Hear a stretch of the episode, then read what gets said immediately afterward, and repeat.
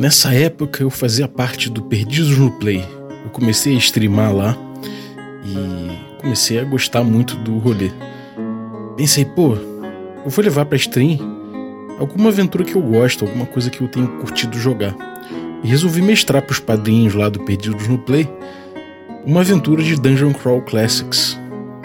Eu já tinha passado essa altura do campeonato pelo meu ciclo básico, por assim dizer, com o Dungeon Crawl Classics, que foi aprender o jogo, é, imergir no jogo ali, aprender bastante coisa sobre Old School com Diogo Nogueira e escrever o Salado de Ratos.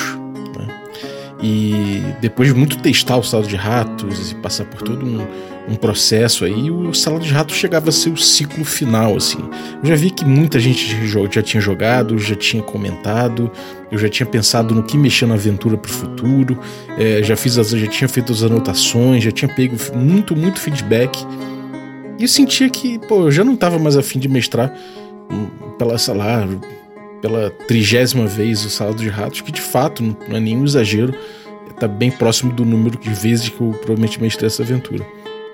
E aí eu falei, bom, vou criar uma aventura nova, tá na hora. Eu vou mestrar para os padrinhos do Perdido no Play, então nada mais justo que eu fazer uma aventura para essa ocasião. Assim como eu fiz com Sala de Ratos, eu comecei a preparar, comecei a pensar numa aventura. Né? Coisa como costumava fazer já. Pô, vamos jogar com meus amigos? Vamos lá, vamos bolar uma aventura.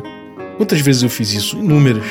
Mas no caso dessa aventura, pro DCC, né, eu já, eu já tinha uma, uma certa pressão por conta do Salado de Ratos, pressão minha mesmo, porque o Salado de Ratos foi bem sucedida, ganhou prêmio, ficou famosa.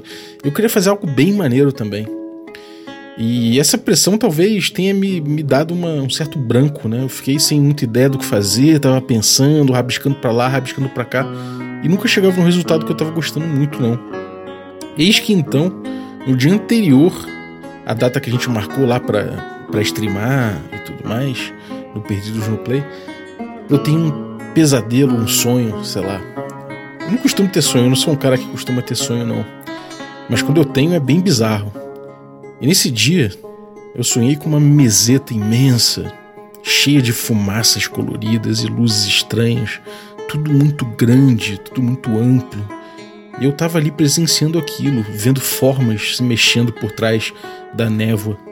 E aí eu subi uma escadinha, espremida assim na lateral da meseta, nas pedras, tomando cuidado para não cair. Perto de um mar, assim, eu sentia maresia. E conforme eu subia a escada, eu conseguia ver lá de cima um barquinho que tinha me deixado ali. Uma barca cheia de esqueletos. Quando eu cheguei no topo dessa meseta, estava rolando um grande banquete com seres muito, muito grandes, muito imensos. De diferentes naturezas, caras diferentes. Para ser sincero, essa parte do sonho eu nem lembro muito bem, nem lembrava. Mas eu lembro que eles todos estavam num banquete. Estavam comendo. Em cima da meseta, que para eles era como uma mesinha de pedra, tinha uma cabeça decepada. E da boca dessa cabeça decepada tinha uma língua puxada para fora, uma língua comprida. E os deuses ali, aquelas criaturas, aquelas entidades, elas estavam devorando essa língua. Esse é o banquete do Deus morto.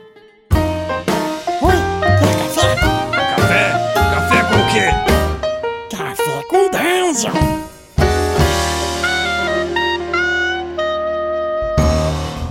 Bom dia, amigos do Regra da Casa. Estamos aqui para mais um Café com Dungeon na sua manhã com muito RPG.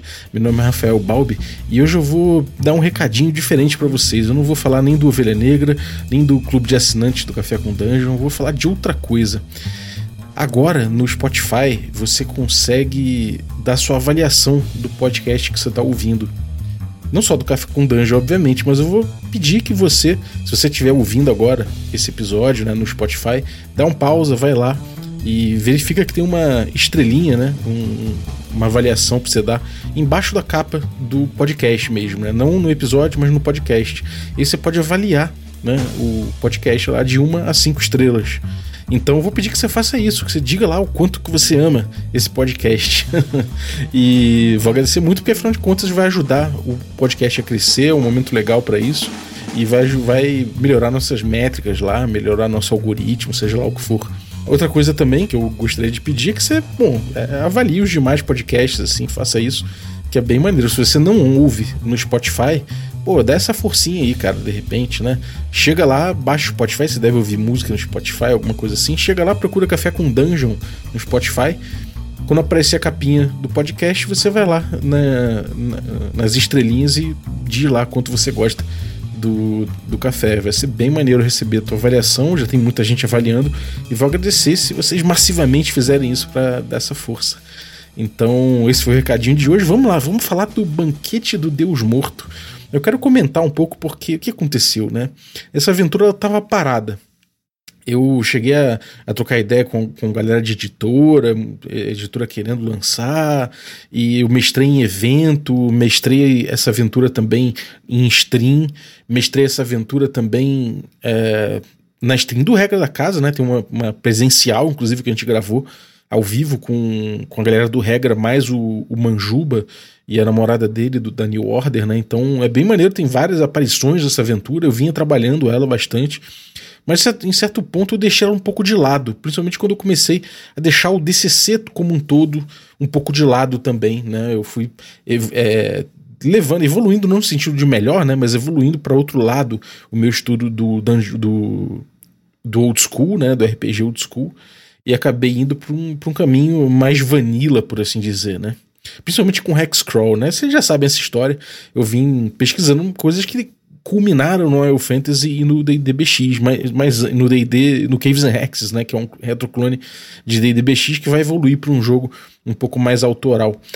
Mas, de forma geral, né, é, teve uma época que eu estava jogando bastante DCC, como eu falei no início do episódio, o Salado de Ratos foi uma aventura muito bem sucedida, né, muita gente curtiu, ganhou prêmio, e acabou que a segunda aventura é, saiu de um sonho, né? Que eu tava parado num bloqueio e essa aventura veio com, com um sonho. E foi um sonho muito louco, realmente. Foi bem lisérgico, assim. Um sonho que me impactou. Eu acordei com o coração a mil, né? E viajando, assim. Eu acordei até rindo de, de absurdo, né? Que era esse sonho. É, sei lá, umas visões arquetípicas, assim, sei lá, uma coisa muito louca. E eu passei a tentar escrever isso, botar no papel isso, né? Fui tomar banho e tal, fiquei pensando, na volta sentei no computador e escrevi a aventura. Claro, claro.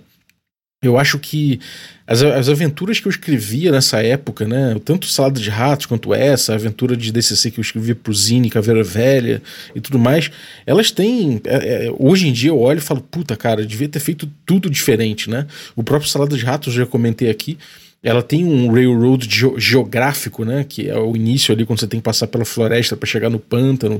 Existe uma linearidade ali até chegar no pântano. Depois que chega no pântano, abre, né?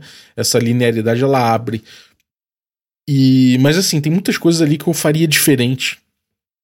E isso não foi diferente com o próprio com o próprio jogo do Banquete do Deus Morto, né? Existem algumas coisas que eu criei para essa aventura que eu curti. Né? Eu curti, eu, eu criei uma taverna que fica dentro de um barco velho numa enseada e essa taverna funciona dentro desse barco, né, com meio, meio já meio já fudido assim, numa cidade grande, uma cidade estado, né, fica na, numa praia meio que afastada. E essa essa taverna foi uma coisa que eu guardo até hoje assim com carinho, que é a taverna da sereia morta, né? E de fato, ali na, na, na cabine tem uma sereiona, assim, um, o esqueleto de uma sereiona que o, o, dono da taverna guarda. O dono da taverna não tem um, um olho, pelo menos usa um tapa-olho. E, enfim, existem coisas relativas a isso, assim, que dá para que, que, dá para explorar um pouco, né? Eu criei um pouco um, BGzinho para ser explorado nisso. É, na teoria também tem muito, muita gente conversando ali, tem transeuntes, transeuntes não, mas gente que está ali bebendo cerveja, bebendo também no, no meio porto meio lúgubre, né? Num porto numa praia meio lúgubre. E eles falam entre os dentes assim alguns alguns rumores, algumas coisas sobre a noite de Shu, que é a deusa lua, né? Nessa noite é, você teria uma conjunção astral muito especial que abriria durante pouco tempo, é, faria erguer, né, na verdade, do, dos mares um castelo.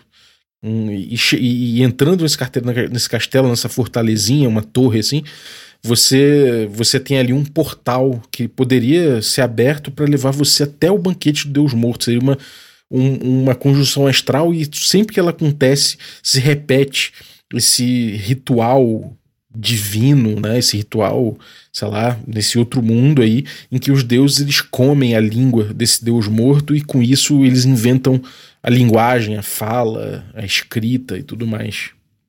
Cada um à sua maneira, né? Deuses caóticos, deuses ordeiros e tudo isso, todos eles pa participam desse banquete, né? Então resolvi estruturar isso aí, né? É, a partir dessa primeira cena na taverna, né? Eu botei alguma uma estruturazinha ali de que, bom, teria essa primeira cena, essa cena culminaria com a conjunção astral e essa fortaleza se erguendo da, do mar, né? Que é um, uma coisa comum no DCC, né? Tem o tem o Tower of the Black Pearl, que é mais ou menos a mesma coisa, né? Uma torre que se ergue do mar, então não é nada muito criativo. Mas seria ali um fortezinho, uma parada assim, e esse, e esse forte mesmo já mudou algumas vezes, né? Essa ideia desse forte.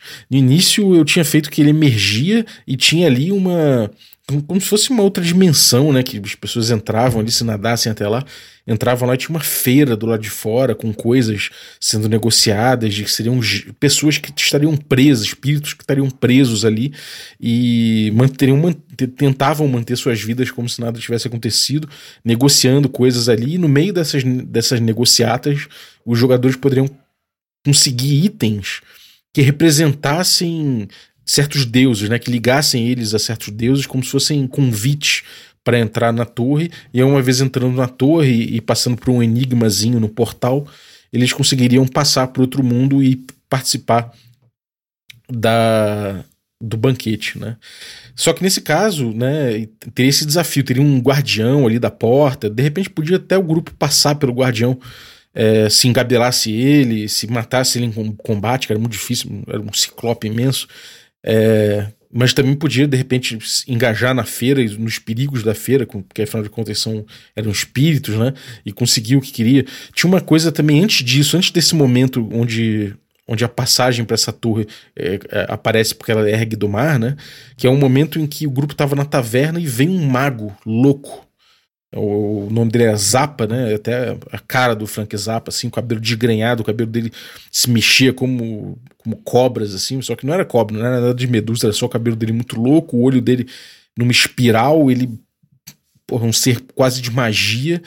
E aí eu botei lá aquele um mago nível 5, né? Já parrudo, ele vinha meio que, porra, arrebentando com todo mundo, né? E, e eu botei isso com, com a vontade de de empurrar o grupo, né, de botar pressão, como eu falei, eu sempre fui um mestre meio de pressionar muito o grupo, um mestre opressor. Eu fazia isso para matar o grupo mesmo, matar ali da TPK ou fazer o grupo fugir para a torre, né?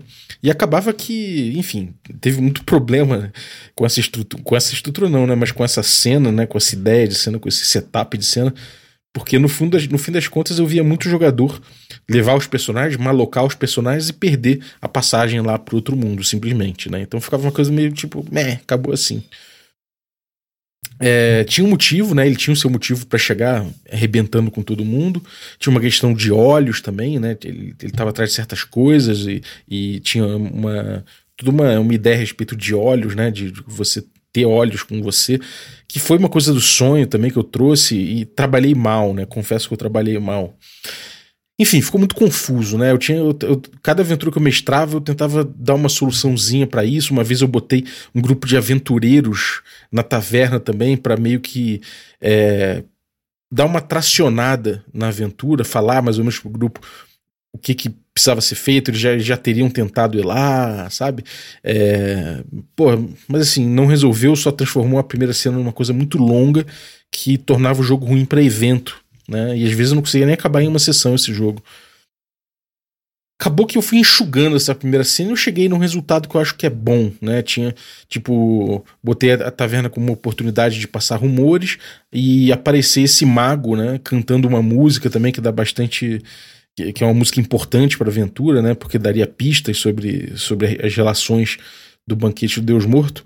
É, esse mago estaria chegando, né? E aí ele, ele, de fato, ele é violento, ele quer, ele quer sangue, mas na teoria também é, eu deixei ele um pouco menos opressivo, né? Um pouco, um pouco menos opressor para o grupo. Então acabou que nos últimos playtests ele cumpriu um papel um pouco mais misterioso do que um papel violento, ainda que ele tivesse intenções violentas e pudesse acontecer algo assim, né?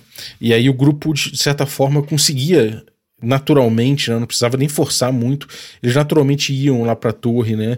E alguns fugindo do cara, quando ele se provava violento, outros é, querendo matar o cara, e alguns até conseguiram, alguns grupos, matar esse mago, né? E aí tinha uma surpresa em relação a isso, né?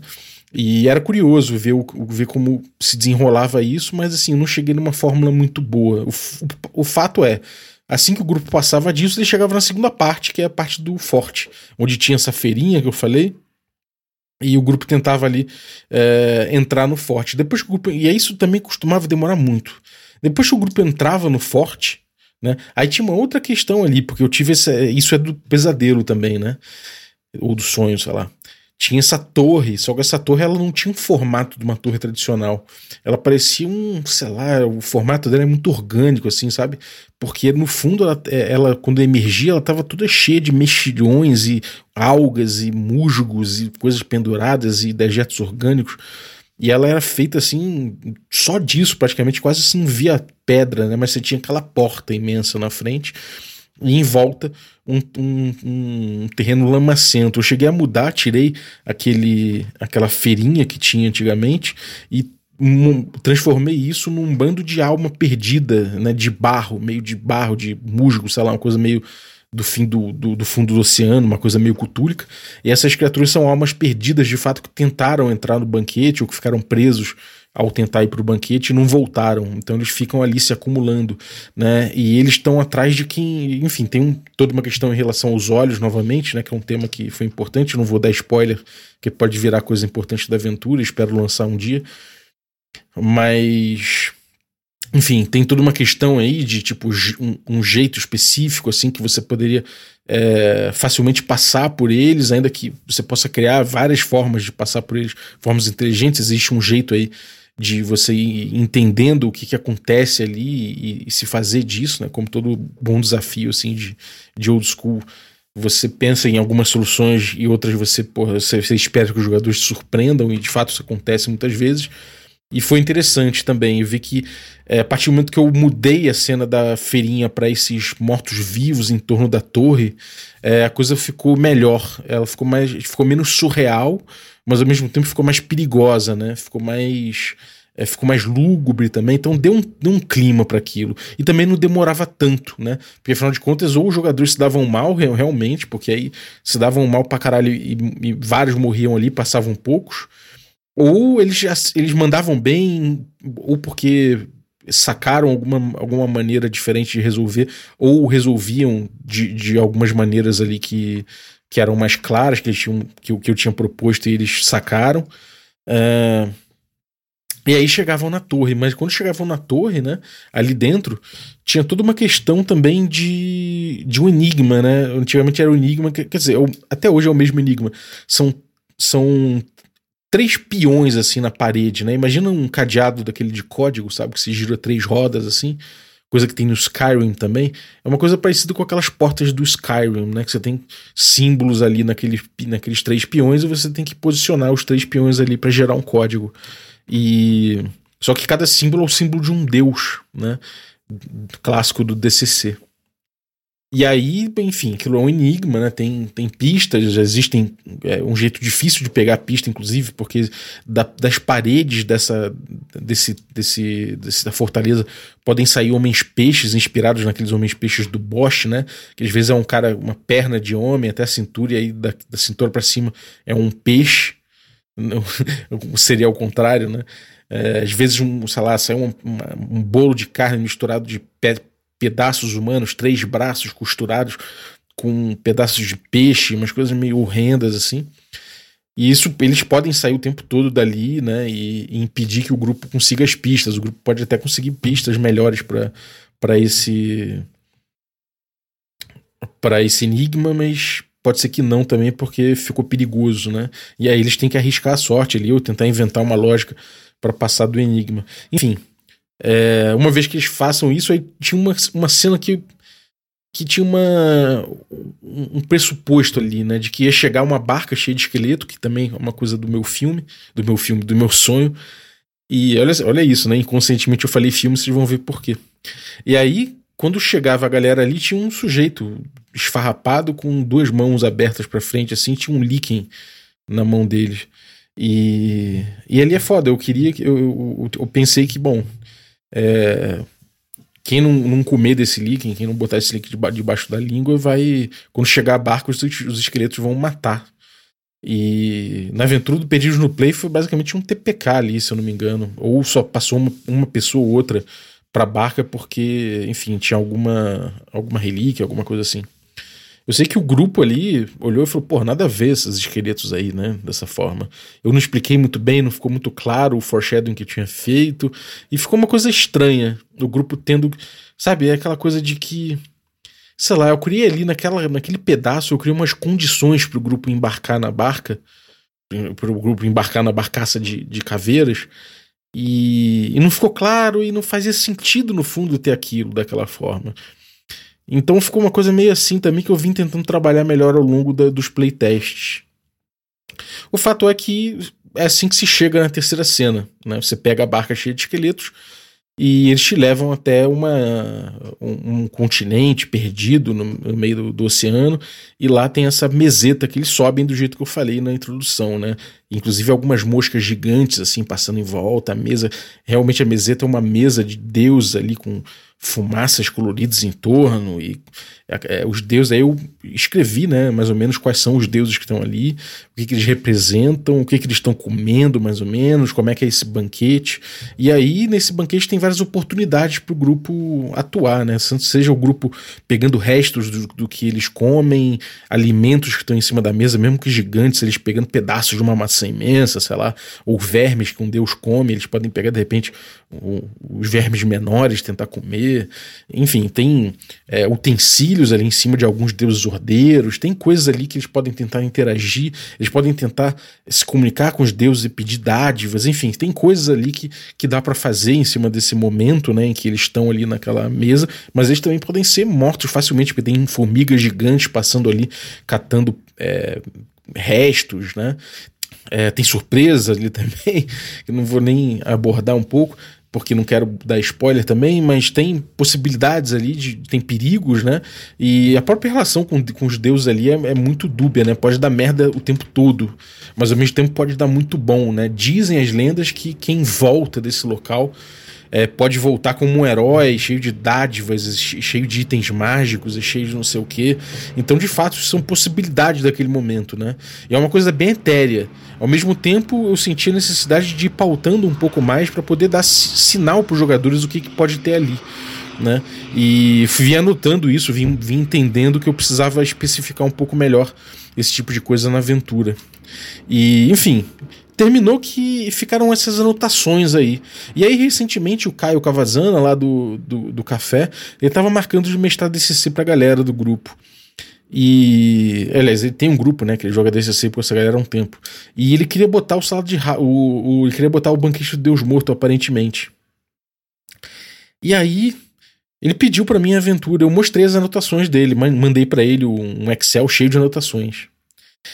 E é muito doido pensar que, cara, é, é, essas anotações aí, elas estavam bem, bem soltas e tal, mas deu pra, deu pra ele sacar mais ou menos o que que era, e ele comentou que, né, que, que ele tava sentindo uma estrutura bem linear. E de fato, né, eu pegando para rever, quando eu fui passar para ele, deu para sentir isso, né? Apesar de todos esses probleminhas que eu falei, coisas que eu tava resolvendo, isso é natural.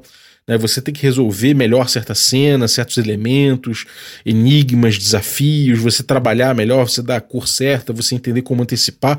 Isso tudo aí você, é, é natural. A gente vai trabalhando, coloca os temas, vai trabalhando os, te os temas, isso não tem problema. Mas tem uma coisa que é mais difícil de trabalhar, que é justamente a estrutura da aventura. E do jeito que eu acabei mapeando ela, né? Se você perceber que eu, do que eu falei aqui até agora, a gente tem ali três cenas, né? O ponto A, ponto B e ponto C. E o ponto A é realmente aquela cena da taverna em que você só tem um jeito de terminar ela, que é entrando na torre, né? Quando ela aparece. É, uma vez dentro da torre, você tem ali essa esse momento intermediário em que você tem que resolver um enigma e lidar com os perigos ali em volta da torre e dentro da torre para conseguir superar esse enigma. E uma vez isso passado, o grupo pega a barcaça, é o único jeito que tem de fazer isso, o grupo pega a barcaça e vai pro banquete de Deus morto, que pode dar merda, pode dar bom, tem muita coisa a se fazer, e o grupo pode voltar vivo de lá, ou pode ficar vagando como aquelas outras almas, ou pode morrer, enfim. O fato é que a gente tem três momentos, né? Momento A, momento B e momento C. É... Isso seria um railroad? Na minha cabeça, sim. Essa estrutura é uma estrutura típica de railroad. Ainda que, né? Eu não, eu não é, obviamente sendo DCC principalmente, old school e tudo mais, o grupo pode morrer né, no meio, pode fazer várias, pode resolver muito, é, muitos problemas ali de várias formas. Ainda assim, a passagem de uma cena para outra, ela, ela passa por certos gargalos, né? De que só tem um jeito de passar por ali, né? A primeira cena só tem um jeito de, de você terminar bem ela, que de fato é entrando pela torre. A segunda, que, que é nadando até a zona da torre que emergiu. A segunda cena só tem um jeito de passar dela ali, que é, que é vencendo o o enigma, né? E a terceira cena só tem um jeito de você realmente vencer ela, que é você. Quer dizer, no caso, não tem um jeito só, tem vários jeitos, porque são os. É, sei lá, são as dádivas que você pode combinar, são os elementos que você quer trazer de volta, né? Entender como é que você pode fazer isso. Mas, de fato, o, o, o que se estabelece é que dentro de cada, cada cena dessa eu posso fazer um, muitas coisas, mas existem esses gargalos. E esses gargalos, eles são muito um railroads, né? De certa forma, eu tô meio que botando a aventura de que precisa acontecer daquela forma. E olhando isso, isso me incomoda profundamente, né? Porque, assim, eu sei que o, Salada de Ratos, ele, é um, ele tem um railroads também, né? Afinal de contas, ele, o grupo sai do ponto A e chega no ponto B. Obviamente, se você tem dois pontos, a gente tem uma linearidade em cima disso. E só que, obviamente, né, até você chegar na torre, é, esse caminho, né, é, ele é linear, não somente é, abstratamente, mas existe ali uma, um rio que o grupo meio que tem que seguir, né, pelo meio da floresta até chegar no pântano. Isso só, isso por si só seria a única forma que tem, né? Se você olhar a aventura, não tem monte, os montes em volta. Os montes eu botei ali meio como um, um impedimento para o grupo continuar pelos montes, né? Ainda que apareceu um grupo que resolveu ir pela, pela cordilheira, né? Enfrentar a cordilheira, de me virar. É, porra, 99% de todas as sessões que eu fiz, todo mundo foi pela floresta, naturalmente.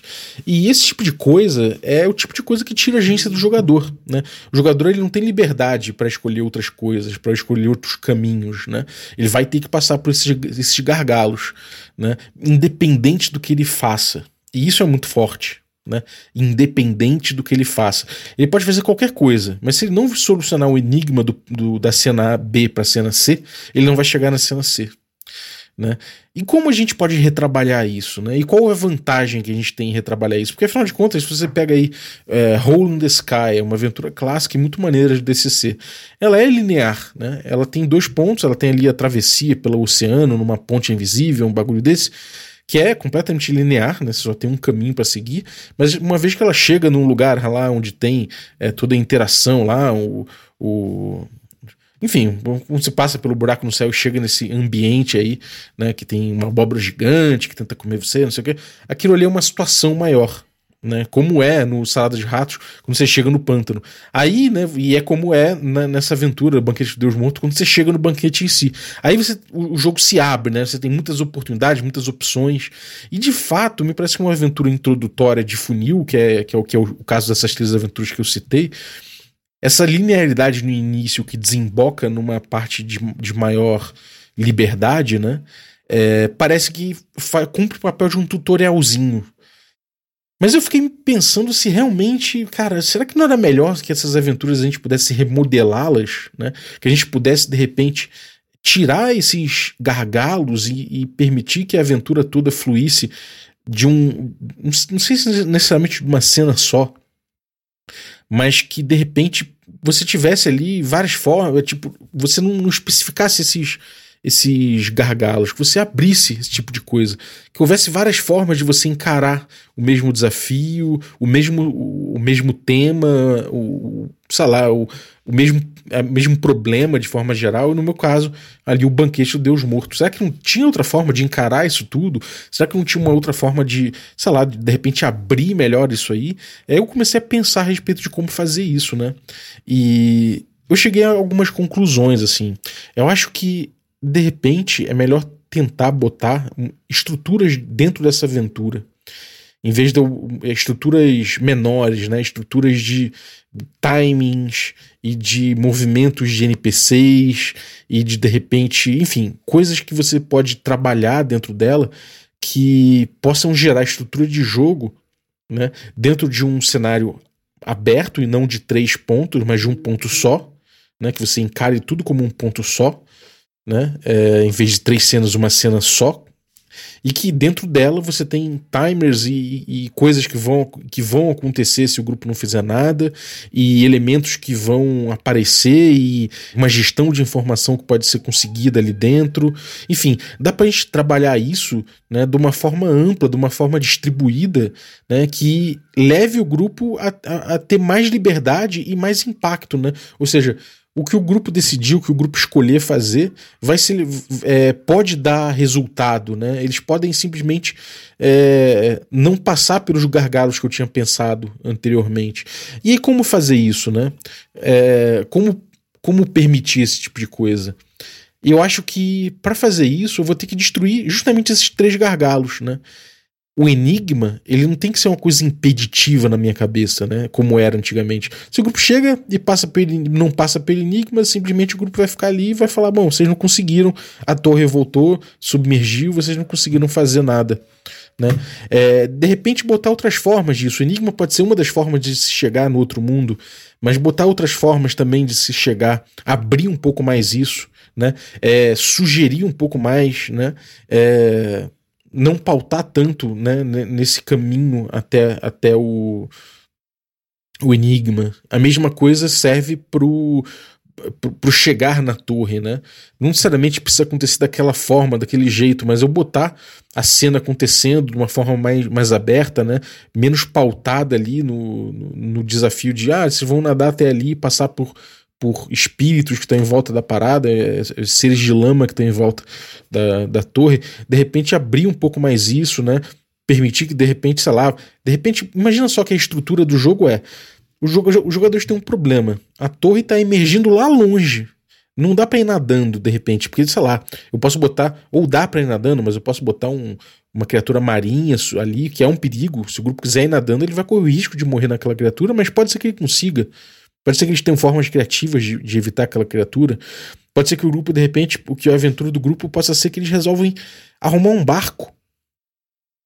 Pode ser que eles resolvam sair dali e tentar, sei lá, a, arrumar enquanto dá, der tempo ali, ver se eles arrumam um, sei lá, um, uma porrada de gente para ir junto, inflamar a cidade para ver se 100 pessoas vão juntas, que aí, de repente eles conseguem, no mulão eles conseguem entrar né? Ou pesquisar um jeito específico, uma benção específica, enfim, abrir isso, deixar que o grupo proponha mais as soluções do que eu ficar é, pensando muito em soluções, principalmente soluções que sejam estanques, que, que, que levem a esses gargalos que eu estava falando. A mesma coisa vale para o Enigma, né? Como eu falei ali atrás. E no Banquete de Deus Morto, uma vez chegando lá, aí tem uma outra questão. Eu, ali tinha um problema de agência também. E era justamente um problema de agência, não por falta de liberdade, mas por conta de falta de informação. Eles tinham toda a liberdade do mundo. Imagina que eles estão nessa meseta, nesse espaço amplo, cheio de deuses comendo, não sei o quê, mas eu sentia que os grupos chegavam lá e ficavam olhando sem saber o que fazer exatamente. Né? É tudo tão etéreo, é tudo tão gigantesco, é tudo tão onírico que me parecia que faltava para eles uma ideia do que fazer, do que, do que fosse possível fazer. Né? Então, é, eu resolvi trabalhar isso através de lendas não só lendas que fossem que aparecessem na sereia na, na taverna da sereia da sereia morta, né, do esqueleto da sereia lá, mas também pela música que o mago pudesse cantar quando estivesse chegando, aquele mago perigoso, misterioso, o Zappa, né? É, até essa música é um elemento que eu quero trazer como uma coisa importante para a aventura. Então, vou, até falei com o Samuel do Brainstormcast dele, dele, dele fazer essa aventura, né? Contratar ele para fazer essa, essa, essa música para para ficar maneiro, para poder trazer isso pra aventura. De repente dar um, um, um MP3 para tocar, ou pelo menos ali a letra que a gente possa cantar junto em cima de algum, de algum ritmo, alguma melodia, né? Então, isso pode ser maneiro de fazer, né? Eu acho que vai ficar legal. E isso me leva a abrir um pouco mais o jogo, né? A abrir possibilidades, dar elementos, informar os jogadores sobre o que eles podem fazer lá na frente. Não necessariamente eles vão fazer exatamente aquilo que está na música ou aquilo que foi dito no rumor, mas aquilo pode dizer para eles como fazer. Aquilo ali pode dizer a eles como proceder, como, como pode acontecer, né? De como é a sintaxe, por assim dizer, dessa, desse momento do jogo, né? E isso é bem maneiro, eu acho que isso pode funcionar. Uma outra ideia que eu tive foi de fazer um prólogo.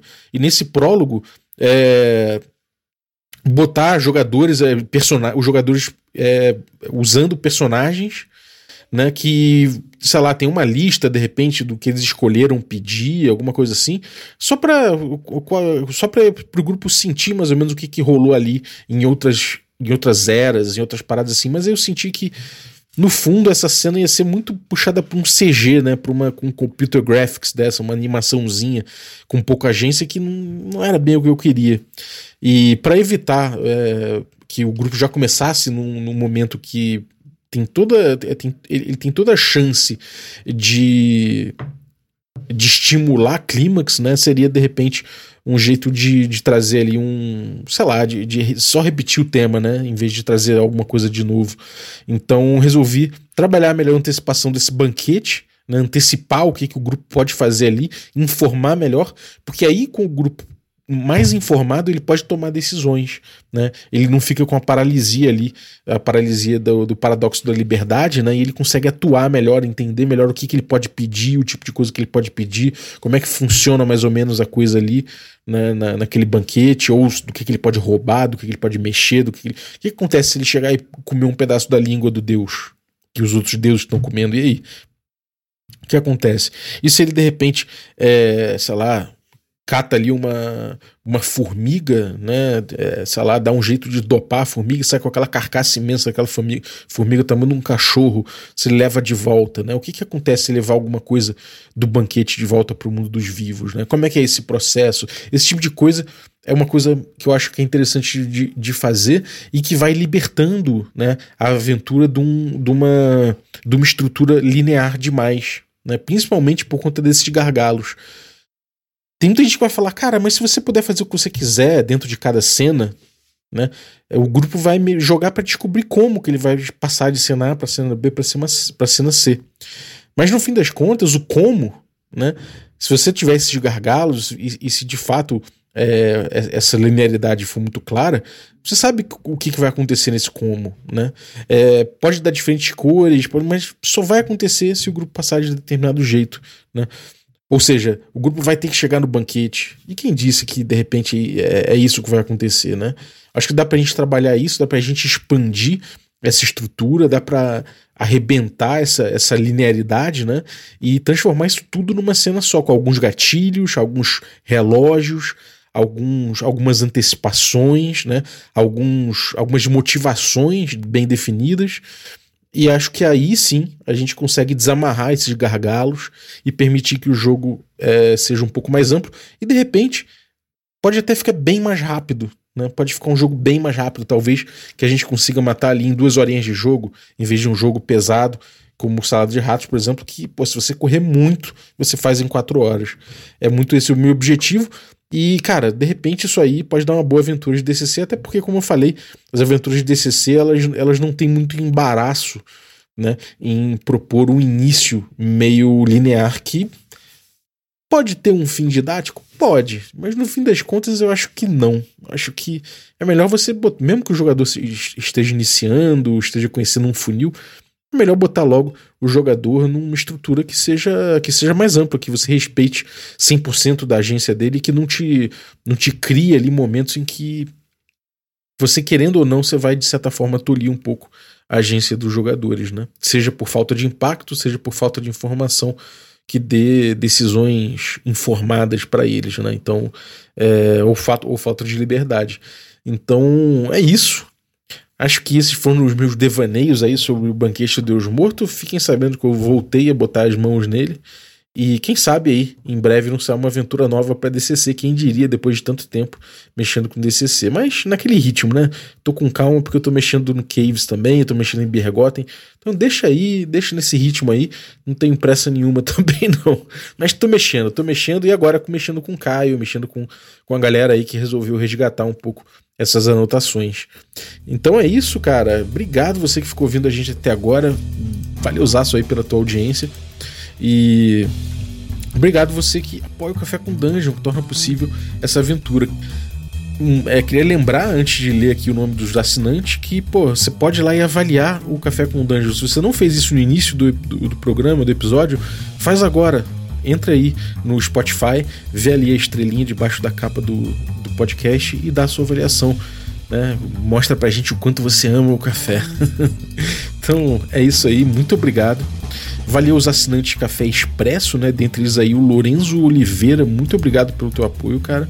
Agradecer também os nossos assinantes Café com Creme, dentre eles eu vou agradecer o, o, o grande Glauber Rocha, fala Glaubs, muito obrigado pelo teu apoio. E agradecer também os nossos assinantes Café Gourmet, e são eles aí o Chico Siqueira, o Erasmo Barros, a Pati Brito, o Adriel Lucas, o Diego Sextito, o Rafa Cruz, o Abídio Júnior, o Denis Lima, o Marcelo Craven, o Jean Paz, o Franciola Araújo, o Rodrigo Avelino, Caio Messias, Pedro Cocola, Léo Paixão, Thiago Lima Barbosa Tito, o Jabas Trindade, o Germano Assis, o Gleb Duarte, o Rodrigo Freitas, o Play Moulense e o Rodrigo de Lima Gonzalez, o Ney da Guido do Ney. Galera, muitíssimo obrigado pelo apoio de vocês, um abraço e até a próxima.